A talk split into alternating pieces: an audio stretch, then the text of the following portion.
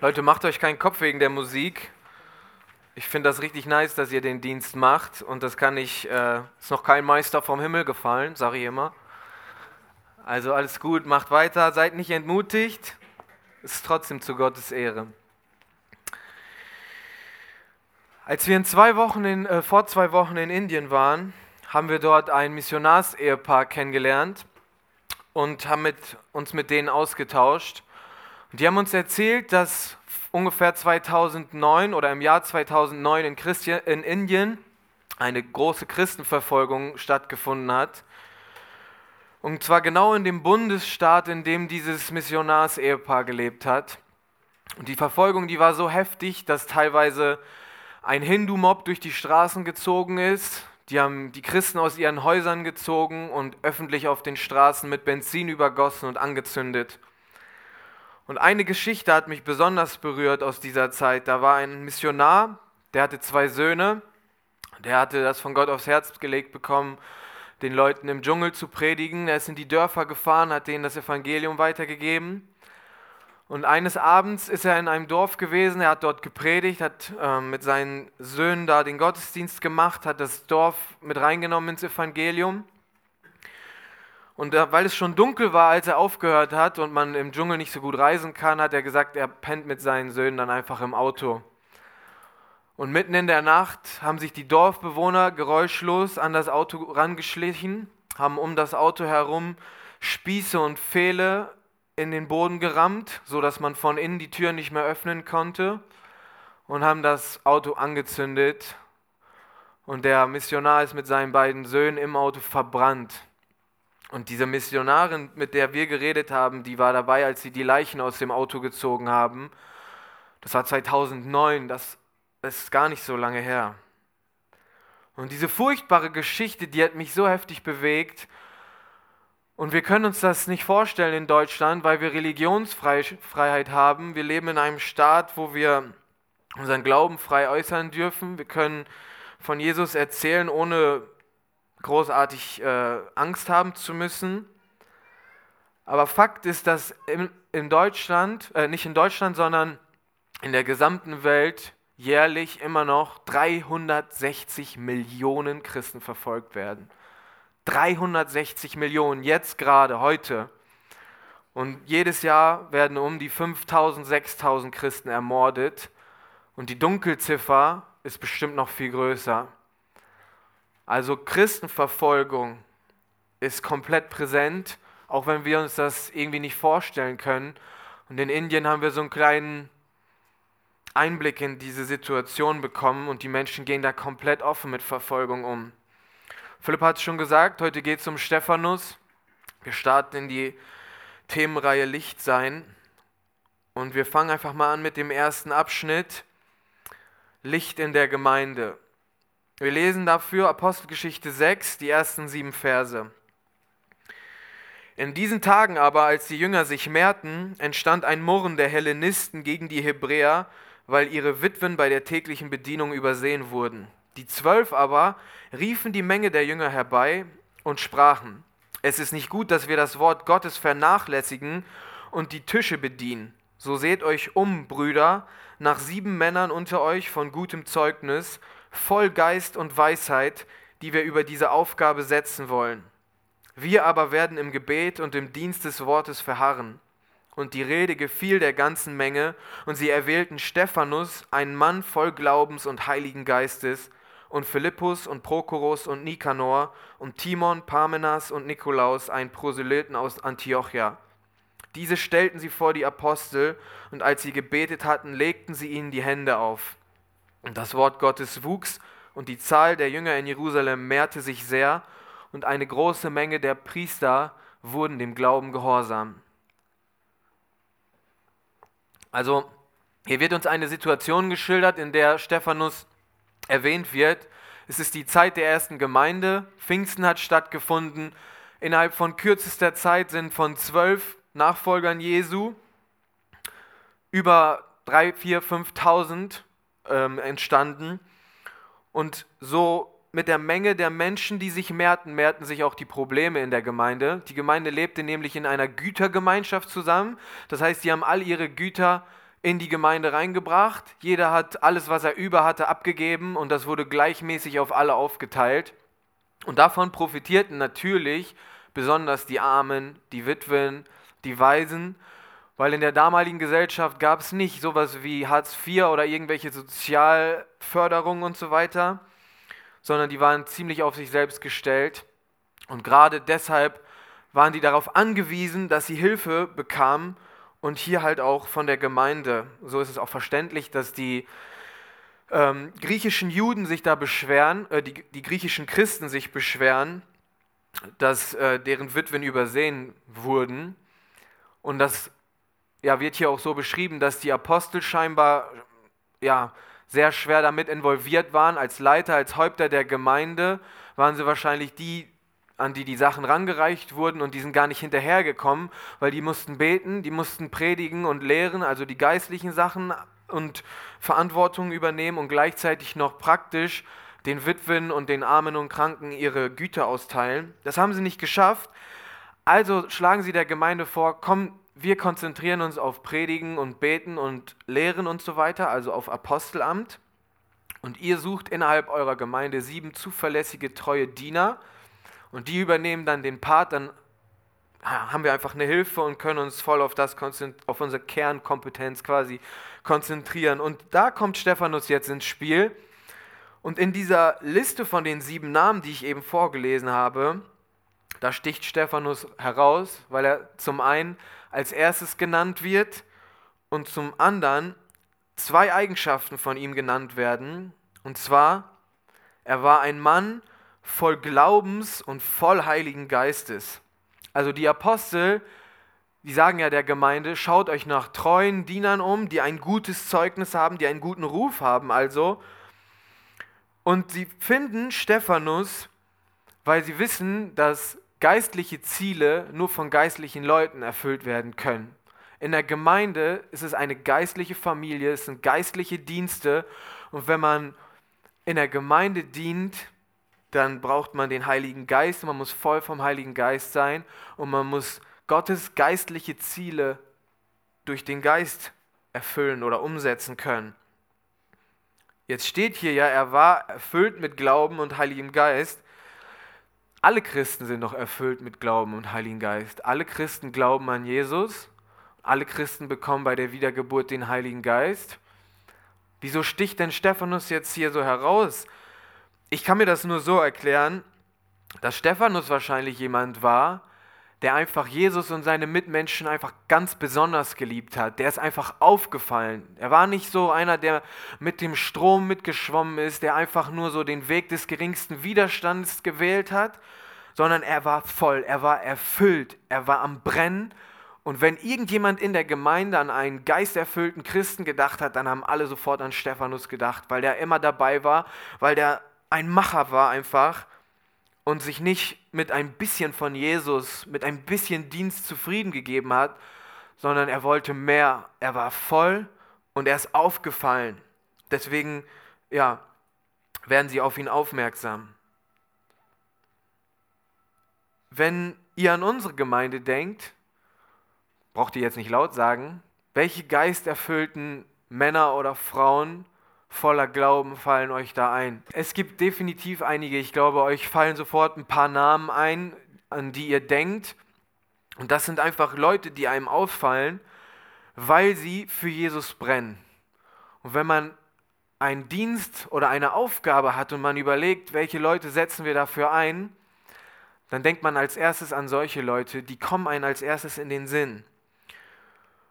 Und jetzt möchte ich mal den Blick auf dich richten Wofür bist du bekannt? Wenn die Leute in der Gemeinde dich angucken, was sehen sie da? Wen sehen sie da? Sehen sie eine Person, die für Jesus brennt, die Initiative zeigt, die vorangeht, die aktiv ist, die sich gerne einsetzt, die die anderen Gemeindemitglieder sieht und sie liebt und wo man einfach merkt, diese Person die hat verstanden, worum es im Glauben geht. Sie liebt Jesus, sie liebt die Geschwister und ja, sie fällt dadurch auf. Bist du eine Bereicherung in der Gemeinde? Begegnest du deinen Geschwistern in Liebe? Lässt du dein Licht in der Gemeinde leuchten? Ich habe schon häufiger mit Christen gesprochen, die sich über die Gemeinde beschwert haben. Ja, ich werde überhaupt nicht gefragt, ich werde zu keinem Dienst eingeladen, ähm, ich fühle mich voll ungesehen, ich fühle mich ungeliebt, die Obergeistlichen, die machen sowieso ihr eigenes Ding. Aber ganz häufig sind das Leute, die siehst du eigentlich kaum. Und die ja, sind eher zurückgezogen, machen ihr eigenes Ding, halten sich aus allem raus. Die sind vielleicht sonntags noch da, aber wenn es dann um Bibelabend, Gemeindestunde, Frauenabend, Männerabend, irgendwelche besonderen Dienste, Aktionen oder sowas, da siehst du sie nicht. Und meistens siehst du an solchen Events aber Leute, die richtig Bock haben. Und die, die Bock haben, die sind meistens dabei, weil die mehr von Jesus erfahren wollen, weil die wachsen wollen in ihrem Glauben, in ihrer Heiligung, weil die ihr Licht leuchten lassen wollen und weil die das, ja, weil die ähm, innerhalb der Gemeinde ermutigt werden wollen und unterwiesen werden wollen und deswegen sind die dabei, deswegen machen die mit und sie haben eine Liebe für die Gemeinde. Also wie soll man dich fragen, wenn du nicht da bist? Wenn du jetzt überlegst, du willst mit jemandem Fußball spielen gehen oder shoppen gehen oder keine Ahnung was, dann denkst du doch als erstes in deinem Kopf an die Leute, mit denen du schon darüber gesprochen hast, wo du weißt, jo, die der ist doch voll dabei, wenn wir Fußball zocken, dann können wir auf jeden Fall den, den, den und den fragen. So. Und wenn wir shoppen gehen, ja, dann am besten die, die, die oder die. Ich, ich mache das mal ganz klischeehaft, aber es ist nur beispielhaft. Ne? Ich denke, ihr wisst, worauf ich hinaus will. Wenn man nach außen bringt, dass man Bock hat, dass man Jesus liebt, dass man brennt, dann wird man auch gesehen, so wie Stephanus, man ist dafür bekannt, dass man Jesus liebt, dass man die Geschwister liebt. Und das ist das, was den Unterschied macht zwischen jemandem, der leuchtet, der, sein, der ein Licht ist, und jemand, der nicht leuchtet und einfach nur dunkel ist. Also hier können wir uns echt von Stephanus etwas abschauen, nämlich dass wir unser Licht auch innerhalb der Gemeinde leuchten lassen.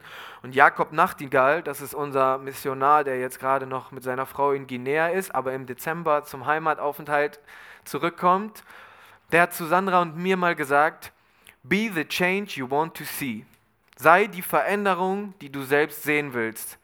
Also wenn du dir eine brennende Gemeinde wünschst, brenne selber. Wenn du dir eine dienende Gemeinde wünschst, diene selber. Wenn du dir eine offene Gemeinde wünschst, sei selber offen. Und so kann man das fortführen. Du guckst auf die Gemeinde, du siehst vielleicht, da und da gibt es noch Potenzial, das ist verbesserungswürdig. Dann geh dahin und füll das Loch selber aus. Wenn du da so ein Herz für hast, wenn du es kannst, wenn du da deine Begabung drin siehst, dann mach was. Sei selber die Veränderung, die du sehen willst. Und ihr glaubt das vielleicht nicht, aber ihr seid die Zukunft der Gemeinde.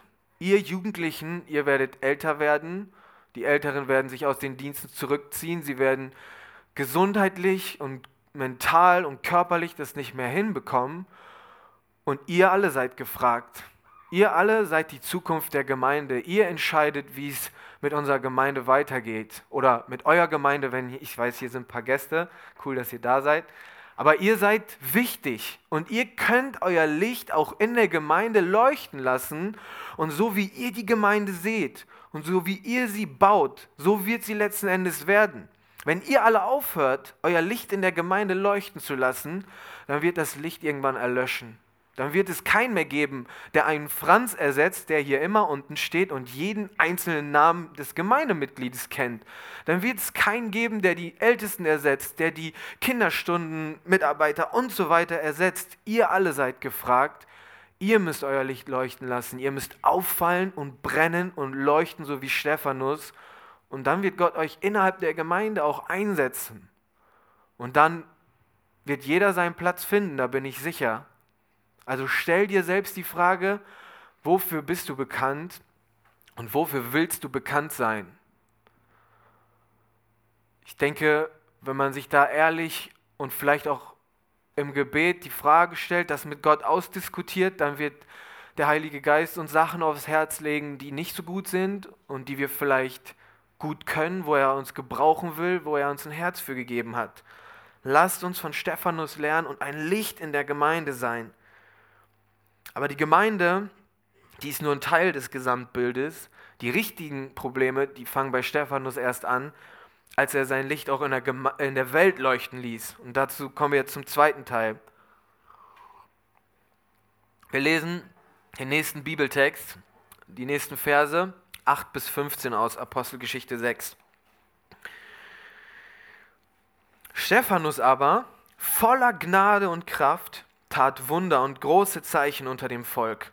Es stammten aber einige aus der sogenannten Synagoge der Libertiner und der Kyrenäer und der Alexandriner auf und derer von Silizien und Asien und stritten mit Stephanus. Und sie konnten der Weisheit und dem Geist nicht widerstehen, womit er redete. Da schoben sie heimlich, äh, heimlich Männer vor, die sagten, wir haben ihn Lästerworte reden hören gegen Mose und Gott. Und sie erregten das Volk und die Ältesten und die Schriftgelehrten, und sie fielen über ihn her und rissen ihn mit sich fort und führten ihn vor den Hohen Rat. Und sie stellten falsche Zeugen auf, die sagten, dieser Mensch hört nicht auf, Worte zu reden gegen die heilige Stätte und das Gesetz, denn wir haben ihn sagen hören, dieser Jesus der Nazoräer wird diese Stätte zerstören und die Gebräuche verändern, die uns Mose überliefert hat. Und alle, die im Hohen Rat saßen, schauten gespannt auf ihn und sahen sein Angesicht wie eines Engels Angesicht. Also wir können hier sehen, dass Stephanus nicht nur in der Gemeinde aktiv war, da hat er sich eingebracht, aber man hat ihn auch unterm Volk angetroffen. Dort war er, und hier wird er wieder mit zwei Attributen beschrieben, zu, seiner, zu seinem Glauben und seiner Fülle des Geistes kommt hier noch Gnade und Kraft dazu. Und durch Gottes Gnade und durch Gottes Kraft tut Stephanus sogar Zeichen und Wunder. Er ist kein Apostel, das muss man hier auch mal anmerken. Trotzdem ist er so voll vom Geist und so voller Gnade und Kraft, dass er Wunder und Zeichen unter dem Volk tut. Was das genau für Wunder und Zeichen sind, steht hier nicht, dürfen wir also auch nicht spekulieren. Wir wissen aber aus 1. Korinther 12, dass es die Geistesgabe der Wunderwirkung gibt und die muss Stephanus offensichtlich bei seiner Bekehrung bekommen haben. Und auch da fällt er einfach auf, dass er mit seinen Gaben unter dem Volk ein Licht ist, dass er nicht nur in der Gemeinde hockt, in der Käseglocke und nur da drin ist, sondern Käseglocke, Prinzip kennt ihr, ne? Glocke, die man so über eine Käseplatte stellt, innen drin ist der Käse und da kommt nichts rein und nichts raus. Ist ein Begriff, so äh, weil ich gerade ein paar fragende Gesichter gesehen habe, habe ich das kurz erklärt. Also er ist auch in seiner Umgebung aktiv, er hat auch ein Mensch für die Leute und da steht, dass er auch gepredigt und gelehrt hat. Und Israel, ähm, nicht Israel, sondern Jerusalem ist schon immer eine Multikulti-Stadt gewesen. Da gab es äh, Juden aus aller Welt und genau diese Juden aus den unterschiedlichen Richtungen, unterschiedlichsten Gebieten, Afrika, äh, Griechenland und so weiter, verschiedene Asi Asi asiatische Provinzen, die sind nicht mit seiner Lehre einverstanden, weil er predigt das Evangelium, er predigt nicht das Gesetz des Mose, zumindest nicht in der Art und Weise, wie die Juden es taten. Und sie streiten mit ihm. Die fangen an, ja, auf ihn loszugehen, aber hier steht auch, Sie konnten den Worten, mit denen er redete, nicht widerstehen und sie verwunderten sich darüber. Also Stephanus, er hat ein heftiges Zeugnis vor dem Volk. Er fällt richtig heftig auf, weil er einfach so ein besonderer Mann ist.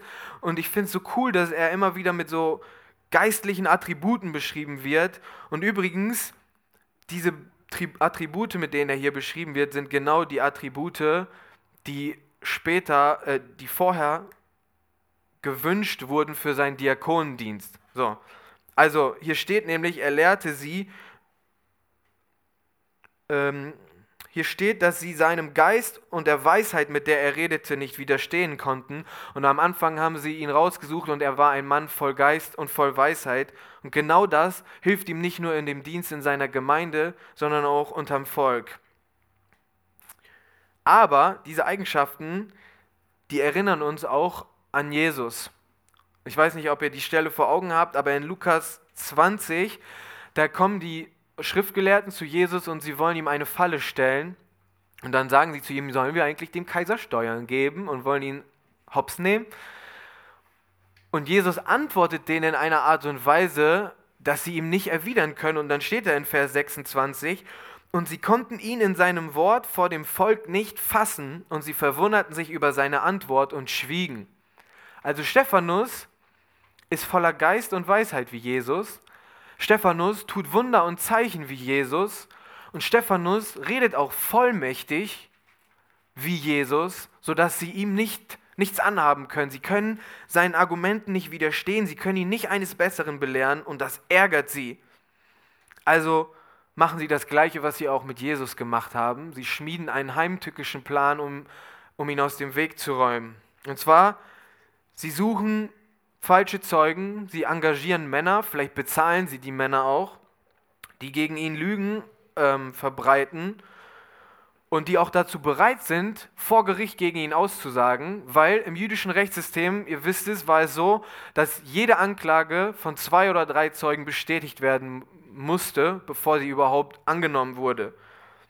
Und genau diese Männer suchen sie und sie sagen, er hat Gott gelästert und er hat Mose gelästert.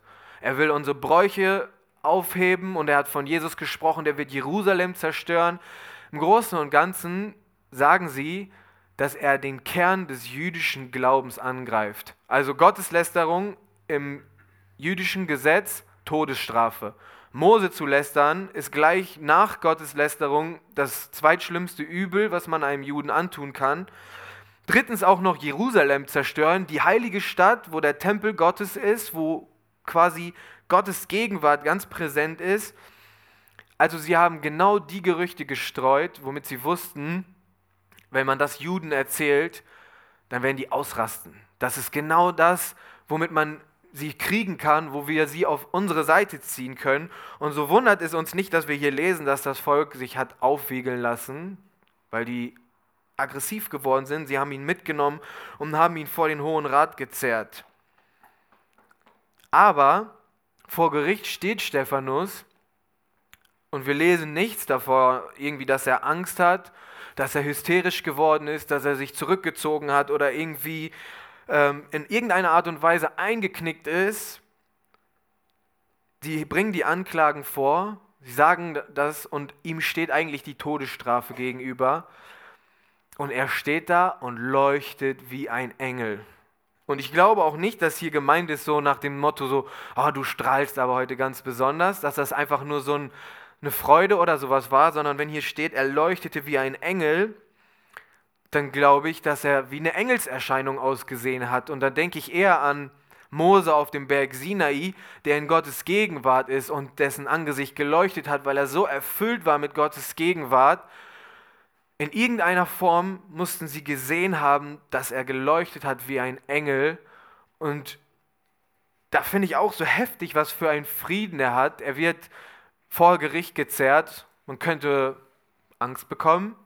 Man könnte ja wirklich sterben oder lange gefoltert werden, ins Gefängnis geworfen werden, ausgepeitscht zu werden, ist auch keine schöne Angelegenheit.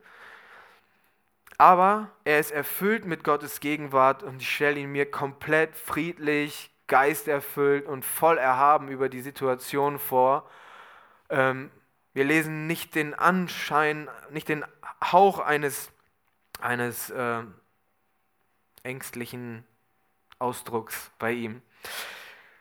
Und in Lukas 21, Vers 14 gibt es sogar eine, eine Aussage, wo Jesus seinen Jüngern sagt, was sie tun sollen, wenn sie vor Gericht gezogen werden. Da steht nämlich, Setzt es nun fest in euren Herzen, nicht vorher darauf zu sinnen, wie ihr euch verantworten sollt, also wenn ihr vor Gericht gezerrt werdet, denn ich werde euch Mund und Weisheit geben, der alle eure Widersacher nicht werden widerstehen oder widersprechen können. Also macht euch keine Sorgen darum, was ihr sagen werdet, sollte euch mal jemand wegen eures Glaubens verhaften. Das ist eigentlich der Kern. Weil wenn es dazu kommen wird, dann werde ich meine Worte in euren Mund legen. Das ist eine Verheißung, die Jesus seinen Jüngern gesagt hat. Und ich denke, Stephanus weiß das. Der ist nah bei Jesus, er ist erfüllt von seiner Gegenwart und er macht sich auch einfach keine Sorgen darüber, was er gleich sagen wird, sondern er ruht in dieser Verheißung, in diesem Versprechen, was Gott dazu gesagt hat. Und er nimmt das einfach für sich in Anspruch. Und er weiß, egal was kommt, Jesus wird mir die Worte geben. Und ich brauche nicht aus mir selbst irgendwie zu grübeln, mir irgendeine Theorie zurechtzulegen, sondern ich weiß, Gott ist bei mir und er wird mir die Worte in den Mund legen durch den Heiligen Geist. Was lernen wir also von Stephanus Verhalten in dieser Situation? Wie war er Licht im Alltag? Zum einen mal, wie ich schon angedeutet habe, er diente und er wirkte unter dem Volk, hat sich nicht in der Gemeinde versteckt. Der erste Punkt wird damit nicht ausgeklammert. Gemeindedienst ist wichtig. Zusätzlich dafür sind wir aber auch dazu berufen, ein Licht in der Welt zu sein, die Menschen zu lieben und das Evangelium nach draußen zu tragen und auch dort zu dienen, wo Gott uns hinstellt. Und wir sehen, er hat eigentlich einen praktischen Dienst in der Gemeinde. Der hat eigentlich genug zu tun, Witwen, arme, kranke Menschen zu versorgen, denen Essen zu geben, denen zu helfen. Aber er predigt und lehrt auch. Und das finde ich interessant, weil überall gibt es immer diesen Konflikt zwischen Theoretikern und Praktikern. Die in der Halle regen sich immer über die im Büro auf und umgekehrt. Und es gibt in jeder Firma immer dieses, ah ja, die Studenten, die sollen mal richtig malochen. Und dann sagen die Maloche, ja, ihr habt doch keine Ahnung, was ihr da macht. Ihr könnt nur einen Spaten halten. Und es gibt auch in der Gemeinde diese, diesen Struggle zwischen Praktikern und Theoretikern, nenne ich sie mal einfach so, platt gesagt. Aber Stephanus, der hat sich davon überhaupt nicht einnehmen lassen. Was ihm wichtig war, war zum einen die Menschen zu lieben und zum anderen die Menschen zu lieben. Das bedeutet, der hat einfach alles gemacht, wo er Menschen lieben konnte. Und weil er Jesus liebte, musste er den Menschen, die er liebt, auch von Jesus erzählen, den er liebte. Das bedeutet, er hat sich einfach nicht in seiner Komfortzone es bequem gemacht, sondern er hat auch den Menschen das Evangelium gebracht und sich nicht von Theorie oder Praxis abhalten lassen. Und ich finde, davon können wir eine Menge lernen. Häufig denken wir so, evangelisieren oder mit Menschen über den Glauben reden, so dass es so den besonders begabten und äh, ausgebildeten und ähm, irgendwie Theologen oder so vorbehalten. Aber auch Praktiker können über Jesus reden und durch den Heiligen Geist, der die Worte in den Mund legt, können sie sogar besser reden, wenn Gott das will. Also das reine Studium heißt noch nicht, dass man ähm, in der richtigen Art und Weise von Jesus spricht. Deswegen möchte ich dich motivieren, auch ein schüchterner oder vielleicht introvertierter Mensch, der vielleicht eher praktisch orientiert ist, soll von Jesus reden. Und mach dir nicht so viele Gedanken darüber, was du sagen wirst, sondern triff eine Entscheidung, dass du etwas sagen wirst. Und dann vertrau auf Jesus, dass er dir die richtigen Worte auch gibt. Und er wird es machen, bin ich mir hundertprozentig sicher. Und dann sind das vielleicht nur so Jesus liebt dich. Oder wie der 87-Jährige, der letztens sein Zeugnis beim Zeugnisabend erzählt hat, wie so ein kleiner zehnjähriger Stöpsel ankommt und sagt, in unserer Gemeinde wirst du den Herrn finden. Und das reicht, das hat ihn berührt. Und er ist kein großer Theologe. Also lasst uns doch von Stephanus lernen, dass wir ein Licht sind vor den Menschen, dass wir uns vornehmen, wenn ich die Gelegenheit bekomme, dann werde ich von Jesus reden. Und dann beten, Jesus, bitte gib mir die richtigen Worte und auf den Heiligen Geist vertrauen. Und ich, ich weiß, er wird es machen. Jesus ist immer so, dass er uns für die Glaubensschritte, für die Vertrauensschritte, die wir machen, belohnt. Und wer nichts macht, der kann auch nichts erleben. Aber wer vorangeht und auf Jesus vertraut, der erlebt auch Jesus und der wird auch gebraucht von Jesus. Lasst euch ermutigen und macht euch nicht so viele Gedanken darüber, was ihr sagen wollt, sondern dass ihr was sagen wollt. Und dann ist es natürlich trotzdem gut und sinnvoll, sich weiterzubilden, zu wachsen und so weiter. Aber hier geht es erstmal um den Kern.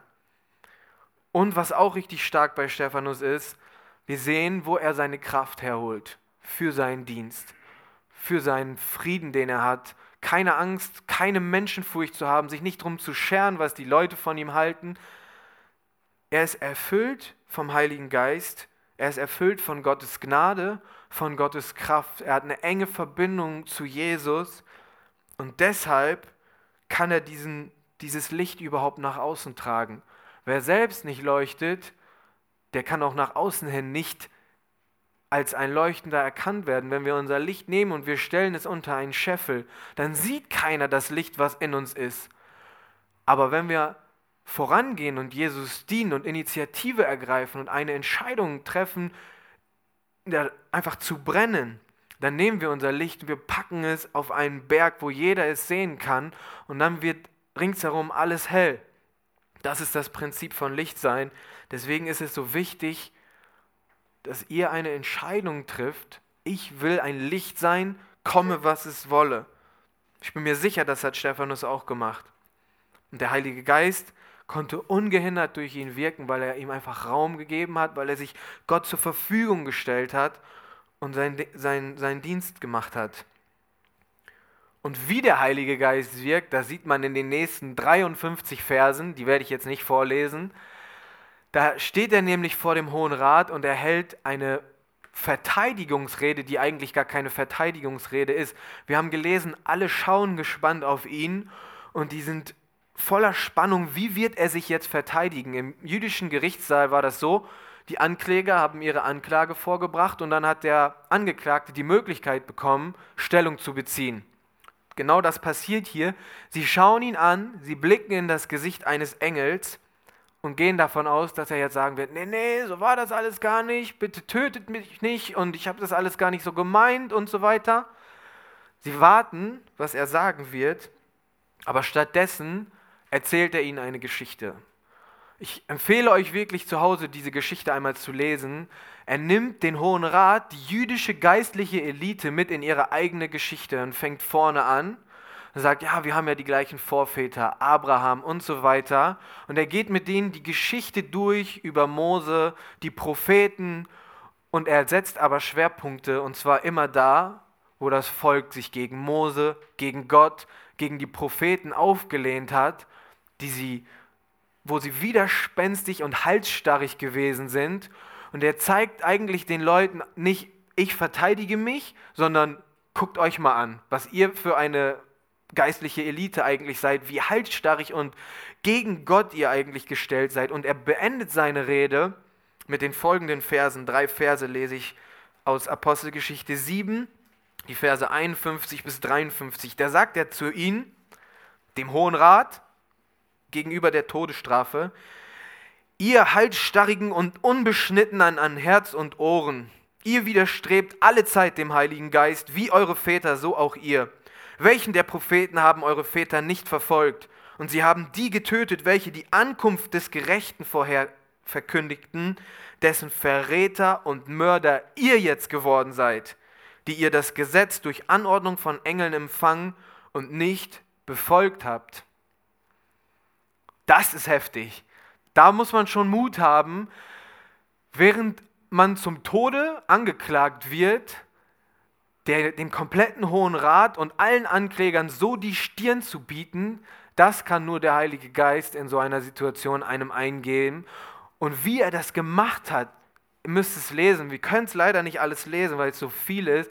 So genial und so, so gut aufgebaut und so schlüssig, dass die am Ende einfach merken, boah, wir sind eigentlich die Schuldigen und wir haben hier einen, einen unschuldigen Menschen, den wir hier, den wir hier anklagen. Und er legt ihre Sünden offen, indem er sagt, ihr seid halsstarrig und unbeschnitten. Halsstarrig, das war der Begriff, den Gott immer zu seinem Volk gesagt hat, wenn sie in der Wüste angefangen haben zu murren und zurück nach Ägypten wollten. Also er sagt denen, ihr seid nicht besser und so wie Gott euch getadelt hat als Halsstarrige, so seid ihr immer noch und so tadel ich euch jetzt auch. Und dann sagt er Unbeschnittenen zu den Juden, die so stolz auf ihre Beschnittenheit waren. Es gab sogar Juden, oder die meisten Juden glaubten das, dass allein die Tatsache, dass sie Abrahams Nachkommen waren und dass sie beschnitten waren, sie in den Himmel bringen. Also das alleine war deren Werksgerechtigkeit woran sie festhielten, dass sie das Heil haben. Und genau diese beiden Sachen nimmt er denen eigentlich weg und er tadelt sie auf heftige Art und Weise und er endet damit, dass er sagt, nicht nur die Propheten habt ihr umgebracht, ihr und eure Vorväter, die so halsstarrig waren, sondern ihr habt auch Jesus Christus, den Gerechten, so nennt er ihn hier, getötet. Ihr seid seine Verräter und Mörder geworden weil sie ihn genauso wie sie jetzt Stephanus verklagten, ähm, auch Jesus verklagt und umgebracht haben. Und er zieht ihnen diesen Zahn, dass sie gerettet sind, dass sie das Volk Gottes sind. Und er sagt sogar, ihr habt das Gesetz gebrochen. Also er nimmt denen ihre komplette geistliche Sicherheit und zieht denen diesen Zahn auf heftige, harte Art und Weise. Also ich finde, man hätte das nicht besser formulieren können und man merkt, dass der Heilige Geist ihm das eingegeben hat. Aber Stephanus, er unterschreibt somit eigentlich auch sein Todesurteil und das muss ihm auch klar sein. Es sei denn, ähm, die würden das einsehen und zur, zu, zur ähm, Einsicht kommen, aber das werden wir gleich noch betrachten. Ich weiß nicht, wie es euch geht und ich kenne auch keine wirkliche Verfolgung in meinem Leben, aber manchmal erlebe ich das Wirken des Heiligen Geistes schon auf ähnliche Art und Weise, vielleicht komplett maßstabsmäßig runtergebrochen auf meinen Arbeitsalltag. Grundsätzlich, wenn ich Menschen auf der Arbeit begegne, bin ich ziemlich offen, ziemlich locker, komme eigentlich mit jedem ganz entspannt aus erstmal, im ersten Moment, wenn es um Smalltalk geht. Aber sobald ich erzähle, dass ich Christ bin, ändert sich das. Sofort. Sofort. Und ab dem Zeitpunkt bin ich auf einmal nicht mehr cool oder beliebt oder was auch immer, sympathisch, sondern ich bin dann auf einmal der Babse. Den tun wir ab, mit dem können wir nichts anfangen. Erlebe ich regelmäßig. Trotzdem suche ich immer wieder, versuche ich immer wieder mit den Menschen ins Gespräch zu kommen und mit ihnen über Jesus zu reden. Und manchmal erlebe ich dann auch, wie der Heilige Geist genau den richtigen Moment herbeiruft und ich einfach Worte bekomme, wo ich merke, da fängt es an zu rattern. Und er erkennt, dass das die Wahrheit ist. Trotzdem erlebe ich richtig häufig, dass die Leute dann sagen, ich habe schon mal mein komplettes Zeugnis erzählt, habe das alles offengelegt, wie das in meinem Leben war und wie viel Sinn der christliche Glaube macht. Und dann hat einer zu mir gesagt, ich werde das ich werde mir das mal durch den Kopf gehen lassen. Und am nächsten Tag kam er zu mir und gesagt, Dieter, ich habe darüber nachgedacht, ich fand das alles sehr interessant, aber ich habe mich dazu entschieden, dass ich mich nicht einschränken lassen will.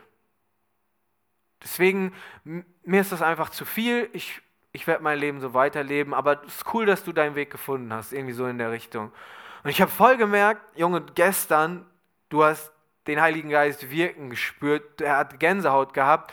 Der wusste hundertprozentig, dass das die Wahrheit ist. Er ist zum Nachdenken gekommen, geht nach Hause, entscheidet sich bewusst dagegen.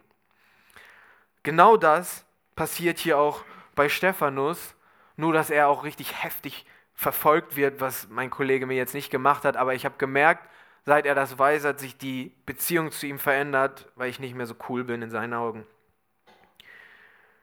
Ich weiß auch nicht, ob wir jemals für unseren Glauben vor Gericht gezogen werden, aber was wir, glaube ich, alle beobachten können, dass auch in Deutschland es für uns Christen schwieriger wird. Das Eis wird immer dünner. Die Regelungen, die früher noch mit dem Grundgesetz vereinbar waren, die biblischen Regelungen, die verändern sich immer mehr und immer mehr wird man zum christlichen Fundamentalisten, zum radikalen Rechten abgestempelt, wenn man Christ ist. Und diese Un Unzufriedenheit oder nicht Unzufriedenheit, sondern diese Abneigung gegen Christen, die wird immer mehr spürbar. Und während das früher noch als tugendlich galt, vielleicht, was heute das Christ, den christlichen Glauben Boah, was ist mit mir los? Sprachstörungen. Während das früher noch als tugendlich galt, was wir als Christsein bezeichnen, gilt das heute als prüde, als spießig und als Recht darf man es niemandem vor, äh, vorschreiben. Das bedeutet, wir müssen davon ausgehen, dass es für uns härter wird und dass auch vielleicht solche Zeiten kommen werden, wie sie auf Stephanus zugekommen sind. Und die Frage ist, wie können wir dafür bereit sein? Ich glaube, man kann nicht bereit für Verfolgung sein. Ich glaube, man kann nur fest im Glauben stehen und im Hier und Jetzt sein Möglichstes tun, um so nah wie möglich an Jesus zu bleiben und dann darauf vertrauen, dass wenn die Verfolgung kommt, dass Jesus uns dann auch alles geben wird, damit wir dann auch Licht sein können. in diesen Situationen. Also wir brauchen uns nicht zu fürchten und wir können uns an Gottes Verheißungen klammern, aber wir müssen auch den Ernst der Lage verstehen. Weil glaub ja nicht, wenn du jetzt ein chilliges Larifari-Christsein lebst, dass wenn die Verfolgung kommt, dass du dann auf einmal instant brennst. Ich glaube, das ist ein Trugschluss. Wer im Kleinen nicht treu ist, der wird auch im Großen nicht treu sein, sagt Jesus. Natürlich kann Gott Wunder tun und er kann vor der Verfolgung dir voll die Erweckung schenken, aber das ist reine Gnade und darauf zu spekulieren, finde ich schon echt frech. Deswegen sind wir jetzt in Zeiten, wo es uns gut geht, aufgefordert, zu halten, was wir haben, damit niemand unsere Krone raubt. Und zu leuchten, zu brennen, immer wieder Holz ins Feuer nachzuwerfen. Rudi hat letztens eine coole Predigt über Feuer gehalten, fand ich sehr gut. Das Bild funktioniert so heftig im geistlichen Leben, dass wir diese Sauerstoff, Brennstoff und Hitze für unseren Glauben, dass wir die immer weiter entfachen und dass wir nicht denken, Christsein ist total chillig, ich lebe hier im gemachten Nest und keiner macht mir was. Ich kann trotzdem alle coolen Seiten der Welt, cool in Anführungszeichen, mitnehmen und trotzdem kann ich noch äh, gerettet werden und in den Himmel kommen. Besser geht's ja gar nicht. Das ist nicht das, was Licht sein bedeutet. Das ist nicht das, was Jesus durch den Heiligen Geist in uns machen wollte, als er uns zu seinen Kindern adoptiert hat. Also lasst uns heute diesen Entschluss fassen, dass wir brennende Christen sein wollen und dass wir uns vorbereiten für die Verfolgung, die ziemlich wahrscheinlich kommen wird.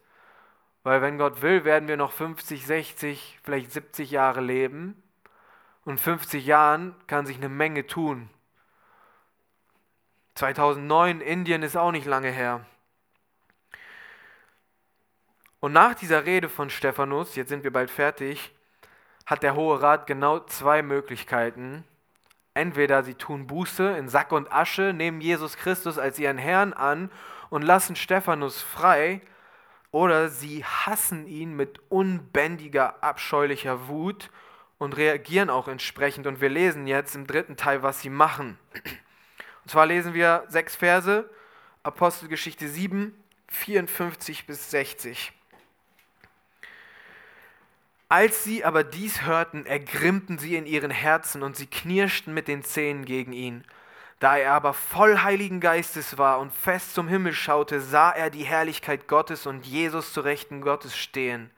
Und er sprach, siehe, ich sehe den Himmel geöffnet und den Sohn des Menschen zu Rechten Gottes stehen. Sie schrien aber mit lauter Stimme, hielten ihre Ohren zu und stürzten einmütig auf ihn los. Und als sie ihn aus der Stadt hinausgestoßen hatten, steinigten sie ihn. Und die Zeugen legten ihre Kleider ab zu den Füßen eines jungen Mannes mit Namen Saulus.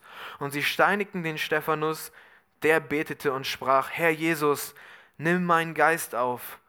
Und niederkniend rief er mit lauter Stimme, Herr, rechne ihm diese Sünde nicht zu. Und als er dies gesagt hatte, entschlief er. Also sie hören das, die Wahrheit sticht ihnen ins Herz und sie ergrimmen in ihren Herzen und knirschen mit den Zähnen. Wörtlich im Griechischen steht hier, ihre Herzen wurden zersägt. Also während Stephanus seine Rede gehalten hat, wurden ihre steinernen Herzen zersägt und diese, diesen Schutz, den die sich da aufgebaut haben, den hat der Heilige Geist auseinandergenommen und ihnen ist klar geworden, dieser Mann spricht die Wahrheit. Im Angesicht eines Engels verkündet er hier das Wort Gottes und weil sie gegen Gott gerichtet sind und Jesus auch abgelehnt haben, macht sie das wütend und sie können die Wahrheit nicht ertragen und sie sind getroffen, sie sind gedemütigt. Aber Stephanus, während die ausrasten und wütend sind, ist, hier steht, er ist voll Heiligen Geistes und er blickt fest zum Himmel. Der hat seinen Blick nicht auf die Leute um ihn herum gerichtet. Und wie wird der Richter jetzt entscheiden? Boah, Heiliger Geist, jetzt hast du so was Krasses gesagt, was mache ich jetzt hier vorne oder so? Nein, der ist komplett fokussiert auf Jesus, sein Blick fest in den Himmel gerichtet, unerschüttert, voll vom Heiligen Geist, schaut er auf Jesus und er sieht, erfüllt vom Heiligen Geist, den Himmel offen stehen und er sieht Jesus zu Rechten Gottes stehen. Und was heftig ist, dass er den Himmel offen sieht und Jesus zur Rechten Gottes sieht. Eine Sache ist noch heftiger. Ist jemandem aufgefallen, was Jesus macht? Der steht zur Rechten Gottes, der sitzt nicht. Im ganzen Neuen Testament wird immer, wenn von dieser Situation zur Rechten Gottes geschrieben, geschrieben wird, dann steht da immer, Jesus sitzt zur Rechten Gottes. Und er wird sich hinsetzen und seinen Ehrenplatz zur Rechten des Vaters einnehmen. Er wird sitzen neben seinem Vater und wird herrschen, regieren und so weiter. Hier steht Jesus. Das ist die einzige Stelle, ich habe es geprüft, wo Jesus neben dem Vater steht. Während Stephanus im Angesicht des Todes voll vom Heiligen Geist seinen Verfolgern, seinen, seinen Anklägern gegenübersteht und die Frage, die wir uns hier jetzt stellen müssen, ist, warum ist Jesus aufgestanden? Warum steht Jesus von seinem Platz neben dem Vater auf? Und für mich gibt es da nur eine Erklärung. In Hebräer 4, Vers 14 und 15 steht, weil wir denn einen großen hohen Priester haben, Jesus, den Sohn Gottes, der die Himmel durchschritten hat, so lasst uns festhalten an dem Bekenntnis, denn wir haben nicht einen hohen Priester, der nicht könnte mitleiden mit unserer Schwachheit, sondern der versucht worden ist in allem wie wir, doch ohne Sünde. Jesus stand vor gar nicht allzu langer Zeit selber vor dem Hohen Rat. Auch gegen Jesus haben sie falsche Zeugen aufgerufen, auch ihm haben sie Gotteslästerung, Reden gegen die heilige Stadt und Brechen des Gesetzes Mose vorgeworfen. Auch Jesus hat genau diesen Moment erlebt und auch Jesus stand vom Hohen Rat und hat zu den Leuten gesagt, von nun an werdet ihr sehen den Menschensohn sitzen zur Rechten Gottes. Und was macht der hohe Priester dann? Er zerreißt sein Gewand, schreit rum, was brauchen wir weiter Zeugen? Sie gehen auf Jesus los, fangen ihn an zu schlagen, zu bespucken, zu verspotten. Jesus weiß ganz genau, was Stephanus hier jetzt gerade durchmacht und er weiß auch, was gleich passieren wird. Und er kann nicht auf seinem Thron sitzen bleiben wie ein überragender Herrscher, den das alles nicht juckt, was auf der Erde passiert, sondern Jesus fiebert mit Stephanus mit, er springt auf, er weiß ganz genau, sein Knecht wird ihm gleich gefirmt, gleichgestellt werden, im Leben wie im Tod. Er wird genau das Gleiche durchmachen, was Jesus alles durchgemacht hat und er fiebert mit, so stelle ich mir das vor. Jesus Tränen überströmt, sendet seine Engel aus, alle Himmelswesen, macht euch bereit, hier kommt gleich der erste Märtyrer, der genauso sterben wird, wie ich gestorben bin. Und das ist so heftig, dass wir einen Jesus haben, der in diesen Zeiten der heftigsten Not und des Leides nicht einfach auf seinem Thron hockt und unbeteiligt zuguckt, sondern der mitleidet, der mitfiebert und der aufsteht, der sich nicht zu schade ist, von seinem Thron aufzustehen, sondern er steht Stephanus bei, er öffnet den Himmel, er zeigt sich, Stephanus, hier bin ich, gleich wirst du bei mir sein. Was für ein Trost, der Stephanus da erlebt. Jesus weiß ganz genau, wie Stephanus sich fühlt. Und dann spricht Stephanus aus, was er da sieht. Er, er sieht Jesus, er schaut zum Himmel, er sagt, ich sehe den Menschensohn sehen zur Rechten Gottes. Und in dem Moment spätestens macht es Klick beim Hohen Rat und sie wissen, dieser Typ, der hier uns gerade alle eines Besseren belehrt hat, der ist genau in der gleichen Situation wie Jesus er spricht auch wieder von diesem Menschensohn, diesem Menschensohn, diesen Jesus, den wir so hassen, den wir umgebracht haben und der dummerweise wieder aufgestanden ist. Und jetzt haben wir das nächste Problem und sie wollen ihn auch umbringen. Und sie fangen an loszulaufen, sie halten sich die Ohren zu, sie fangen an zu schreien, weil sie nicht noch ein einziges Wort über Jesus hören wollen. Und sie stürmen auf ihn los und sie reißen ihn aus dem Hohen Rat hinaus zur Stadt und sie steinigen ihn, bis er tot ist. Und ich habe mir Steinigung immer so vorgestellt, da kniet sich der eine in die Mitte, alle sind im Kreis um ihn herum und werfen mit so faustgroßen Steinen auf ihn drauf, bis er tot ist. Eigentlich sah die Steinigung im, äh, in der damaligen Zeit ein bisschen anders aus. Nämlich hat man sich einen Abhang gesucht vor der Stadt da hat man den Angeklagten erstmal runtergeschmissen, der ist da runtergeflogen. Wenn er es überlebt hat, dann mit vielen Knochenbrüchen und so weiter. Und wenn er das überlebt hat, dann hat man angefangen, von oben Felsbrocken auf ihn runterzuschmeißen oder zu rollen. Das war eigentlich eine Steinigung. Und die Zeugen, die vor Gericht gegen den Angeklagten ausgesagt haben, die mussten zuerst werfen, damit, wenn er dann stirbt, das Blut an ihren Händen klebt. Die falschen Zeugen, das ist verrückt. Also während sie Felsbrocken auf ihn schmeißen, offensichtlich hat er es ja erlebt, äh, überlebt, rappelt er sich auf, da steht, er, er kniete sich hin und er betet so wie Jesus am Kreuz, Herr, bitte nimm meinen Geist auf. Der sieht Jesus schon, der weiß ganz genau, gleich bin ich bei Jesus und er befiehlt seine Seele schon Gott an. Während sie auf ihn Steine werfen, betet er noch für sie, sagt, Herr, vergib ihnen ihre Schuld. Und dann, kurze Zeit später, ist er tot. Und so erfüllt sich die Ankündigung von Jesus aus Matthäus 10, dass der Knecht nicht größer ist als der Meister.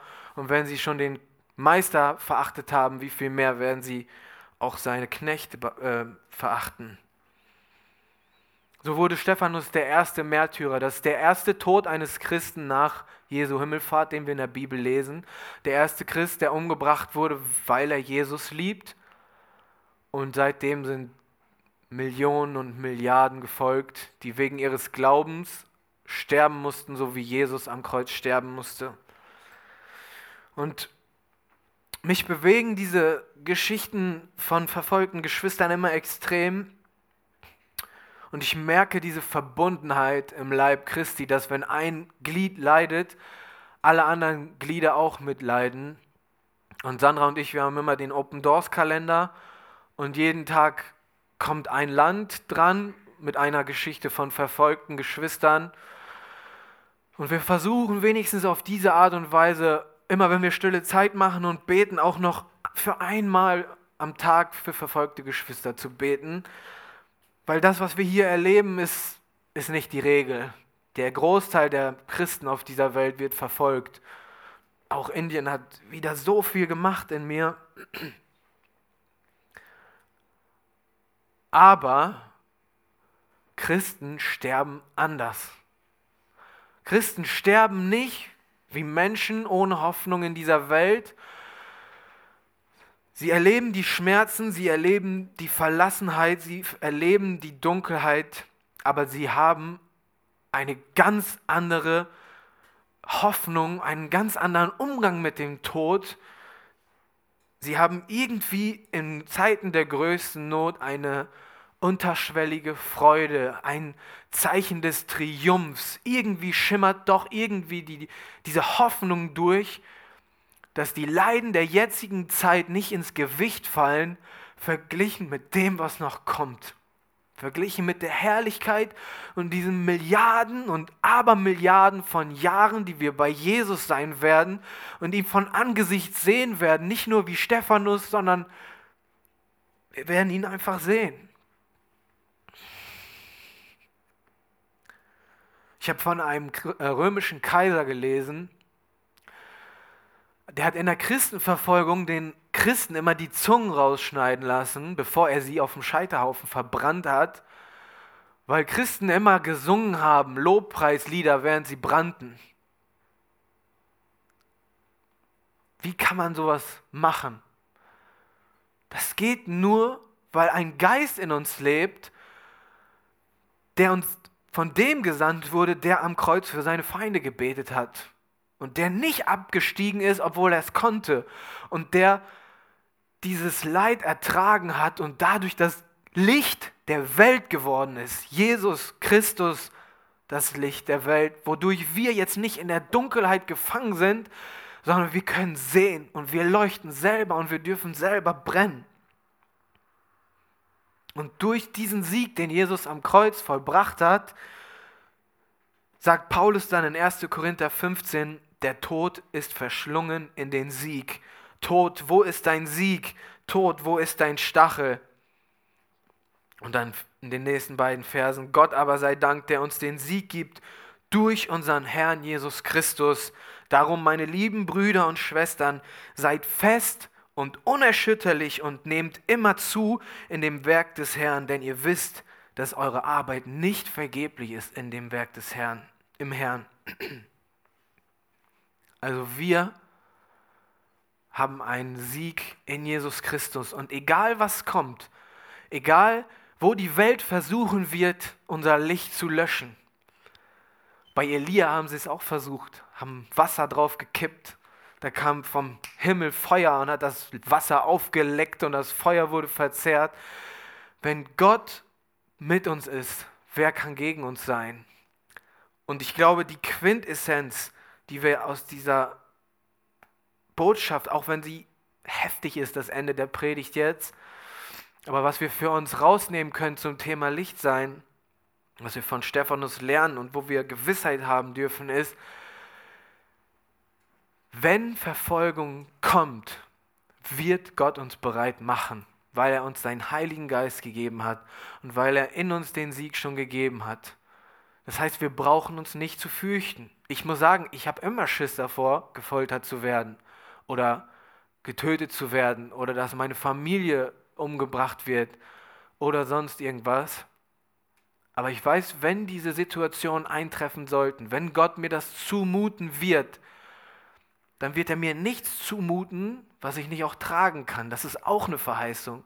Und durch den Heiligen Geist kann er mich komplett ausrüsten, voller Gnade, voller Kraft, voller Weisheit, voller Geist, wie Stephanus, damit mein Licht auch leuchtet in den Tod, so wie Jesus sein Licht bis in den Tod hat leuchten lassen.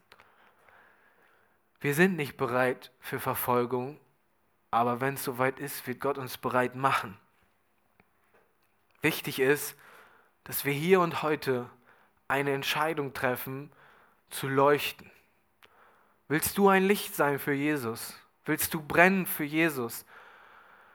Ich möchte jetzt die Möglichkeit geben, dass wir kurz in uns gehen, dass wir uns diese Frage stellen, wo wir gerade geistlich stehen, wofür wir bekannt sind, was wir von Stephanus lernen wollen das ist der Beginn dieser Predigtreihe Licht sein. Das ist unser Jahresmotto.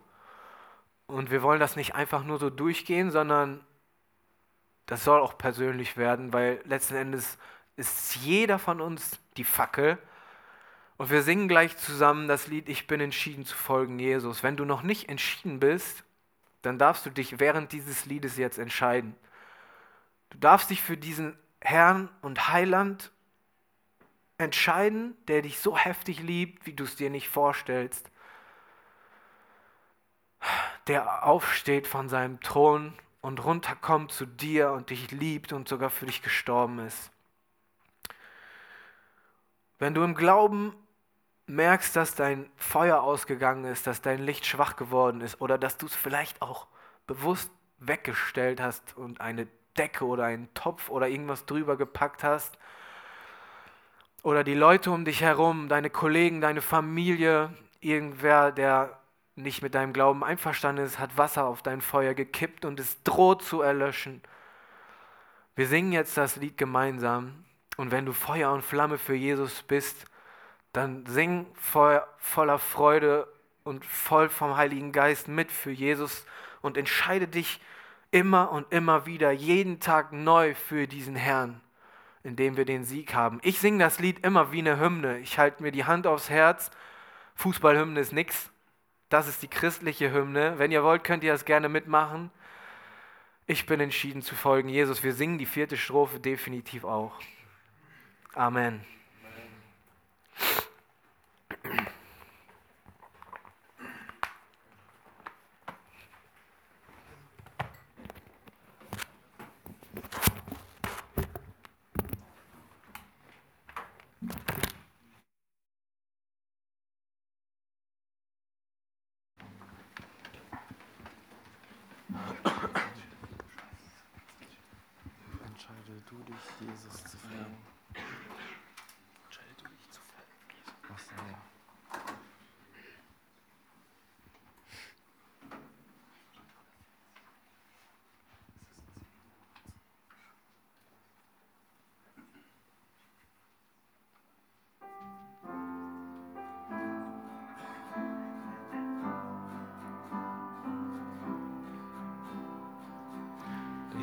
And Sheep.